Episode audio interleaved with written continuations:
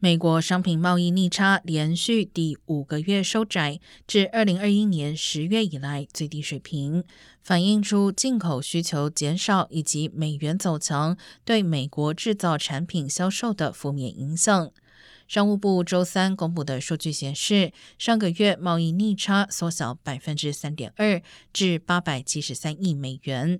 八月份出口下降百分之零点九，至一千七百九十八亿美元，为今年一月来首次下降。